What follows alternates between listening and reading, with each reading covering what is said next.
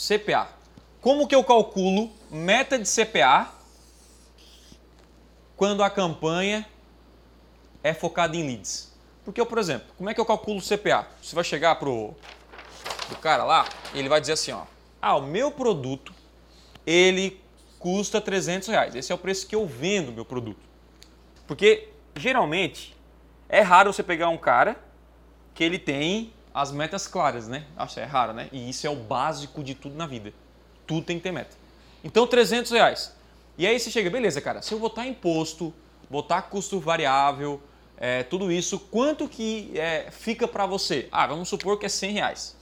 Então, isso aqui é tudo que eu investi. Então, beleza. Então, a cada 300 reais que você investir, você está faturando, lucrando 200.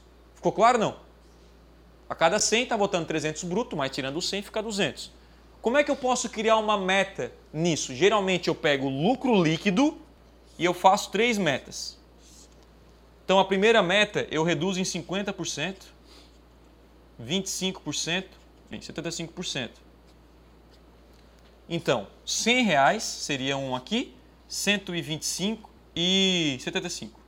Pronto, criei 3 metros de CPA em menos de quantos segundos deu? 15 segundos. Isso aqui é alcançável.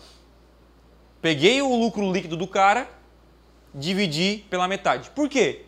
Porque é um ROI de 100%, cara. Se eu investir 100 reais e voltar 200 líquido para o meu bolso, qual é o investimento que dá isso? De forma garantida, né? Porque você, vai, você não vai gastar num algo, algo que não é garantido.